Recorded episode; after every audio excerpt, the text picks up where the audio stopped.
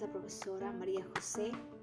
El día de hoy les voy a dar unas indicaciones para que puedan los niños realizar los refuerzos de la materia de lógica matemáticas.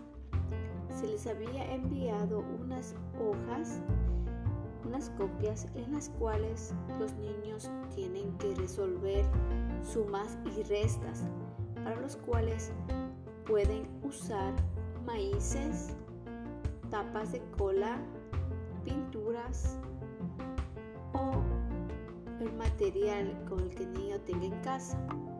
También puede ser con las piedritas, con canicas. Eso les ayudará a que los niños puedan sumar y restar a la vez. También se les agregó videos de sumas y restas donde el niño podrá también observar y entender de una manera lúdica y de esa forma podrá resolver las hojas. Muchas gracias, que tengan una excelente.